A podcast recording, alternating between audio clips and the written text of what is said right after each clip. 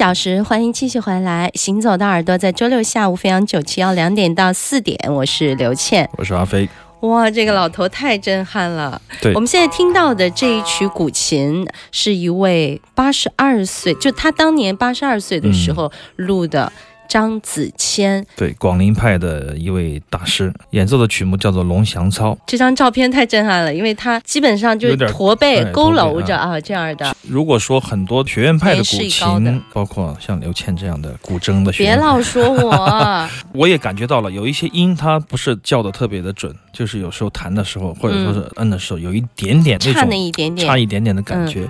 但是老人家弹的那种劲道，那种苍凉的或者感觉，其实这首歌并不苍凉。我说他的指法啊手法的那种感觉，我听这张唱片听下来，我觉得他还是非常非常有他的特色的。我觉得那种苍劲苍凉，有时候可能跟那种一点点的不准确和那种不确定还是有关系的啊，也是他的一个特色。而且是老人家到了这个年纪，非常的随意洒脱，也不会考虑到那么多关于准确或者说忌惮别人对他技术的一种估量啊，类似种种心态都不再有。的时候，哎，他就会洒脱的演奏他自己的东西。总的来说，这张唱片非常精彩。这也是雨果唱片伊有武老师在一九八一年期间吧录制的张子谦的专辑。那么可以想象，在当年，在古琴还没有这么热，现在是不是有点热啊？还没有这样复古风潮还没有来的时候，哈，真的在民乐的圈子里面，这张唱片也是非常非常精彩和为人称道的。而在那个年代，易老师能够做出这样的一个行动，做这个录音，我觉得也是。非常非常难得和不容易的。这是上次爵士音乐节的时候，李毅老师来讲座的时候，是吗？对他有一个雨果专场，而且之前我也买过这张唱片。那么现在复刻了，你知道手板已经涨到一两千了，肠子都给我悔青了。当年的唱片都不知道扔在哪儿了。这是张子谦的广陵派，张子谦的龙翔操。对，这一系列有七张八张都是广陵派的一个琴家的合集，大家也可以去听一听看一看。里面的这些曲子其实好多都是我们大家特别熟悉。但是他们可能每个派别，他们的演绎也是有不同的。比如说像《酒狂》《梅花三弄》这些经典的曲目，那不同的派系，他们还是有不同。而且我跟刘谦也讨论过，先入为主的概念，确实在民乐里面有非常严重的一个倾向。比如说我们听惯了梁明月的《酒狂》，嗯，你听谁的都不舒服了。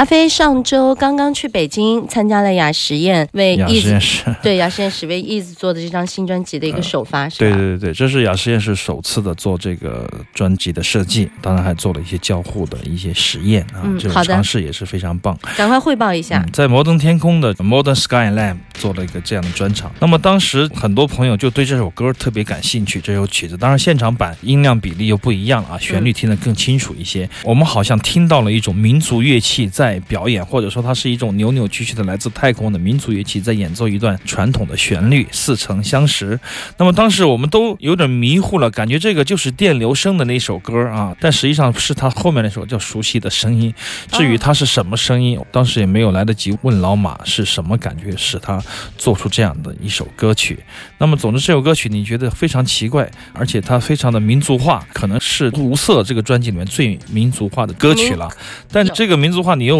不可琢磨，也不知道是哪个民族的，你会觉得有点土耳其，还没问问他，有点怪怪的。对对对，没有怪，他就是瞎搞的。实际上他没有想弹奏哪个民族的旋律，但这种感觉，这个曲子在当时的这个，你知道这个唱片的首发式上，这些新专辑全部演下来，这首歌显得特别的跳跳出来了，因为它是有旋律有律动，而且它的这个旋律是很异域风情，但是又模模糊糊的面向太空这种感觉，所以说非常的分裂的一首曲子，叫做《熟悉的声音》还是旋律？熟悉的声音。然后后面有一首叫《这旋律》，这个曲子当时就给我们留下很深刻的印象，包括我，包括刘心远都非常喜欢，这也是里面的两首器乐曲中的一首，很短的一首歌曲吧，跟大家来一起分享一下。要支持一下这张新的专辑，Ease 的《无色》已经发行了，对，旧天堂书店有售，售价八十元人民币，而同时有他们的 T 恤衫，很多朋友非常的喜欢，叫做《无色与万象》，这也是他们首发音乐会的一个名字，非常有意义的。哎，今天是不是做广告有点太多了？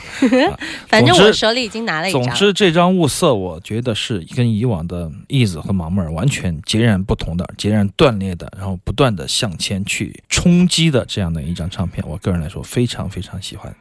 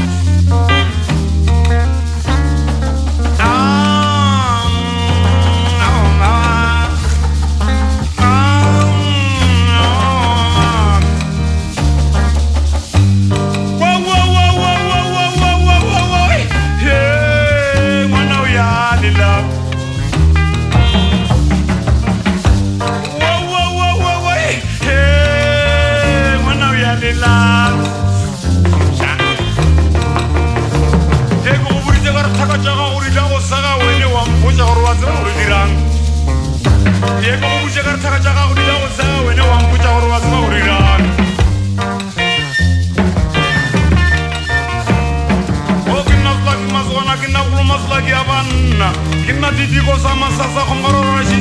bulabatayibona kiboni sulonga batakaunakafita ile mujingo lo batho ba bona wala gwa le golla falafala ile moragonana ka ramaismane ke tsetsirepa metepa ge basadi ba ba tlhoka a tlhotela ka nonlaka nka rata ke mang sa re ikgaje kara kgajelo ka mokgaedi a rantebeletse a re nake selaki masogana goma selaki a banna ke le ke le a kgoši maiša ba nkgarabetsang le o mogolo wa moretele o kile ba ntsheya lebitso la ka la bonna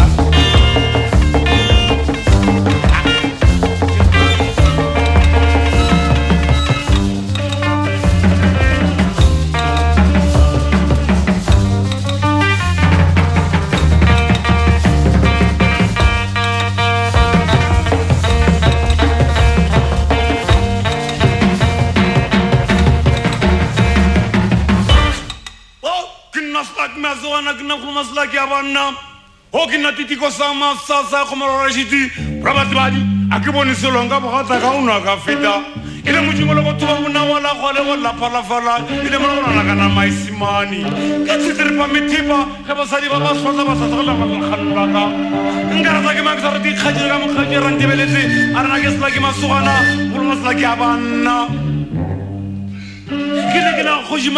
ka ba mo go ke le ba lebitso la ka la bonna. Aola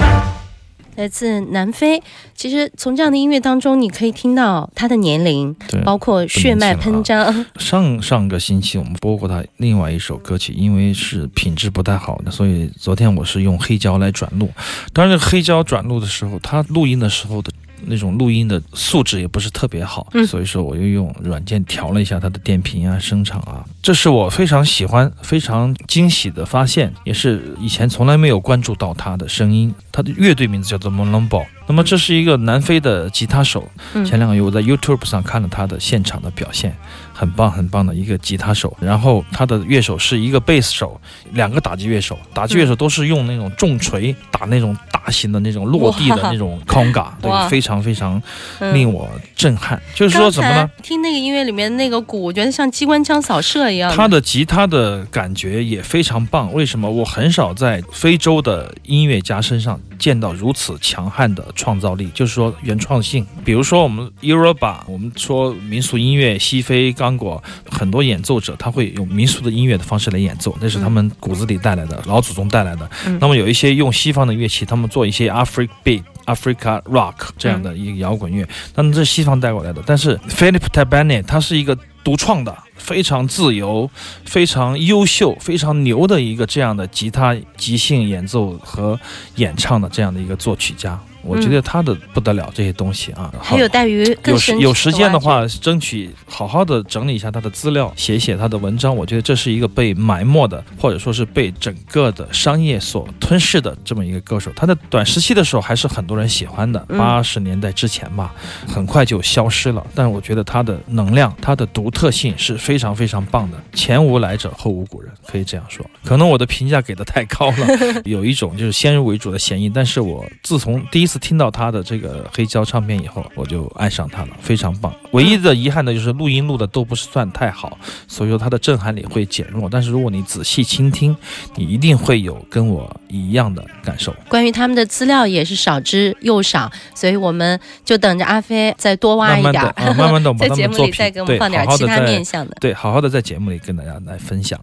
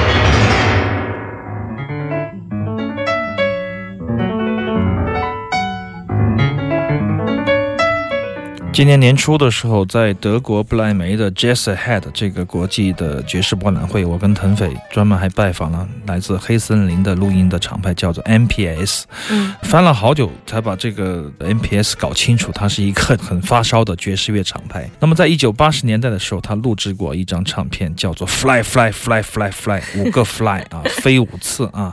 Cecil Taylor 是我非常钟爱的一个 Free Jazz 的这个钢琴手，他的 solo 独奏的非常疯狂的。类似于狂热杂琴式演奏的这样的乐手，啊，他在 NPS 这样的一个发烧品牌居然有出版唱片，这就是当时他的一张唱片的一首曲子，来自于 NPS 黑森林的一个唱片公司。C C Taylor，我想他的音乐不仅仅是音乐那么简单了，我觉得他的音乐比抽象更抽象，比打击乐更打击乐，就是这种感觉。把钢琴当打击乐来，这就是 C C Taylor，他是独一无二的，不管你喜不喜欢他，他都放在那儿，你随。时都需要去仰视他，这样的感觉也是一个疯子，也是一个神志不健全的人，我觉得很特别，对，非常好，非常精彩的爵士。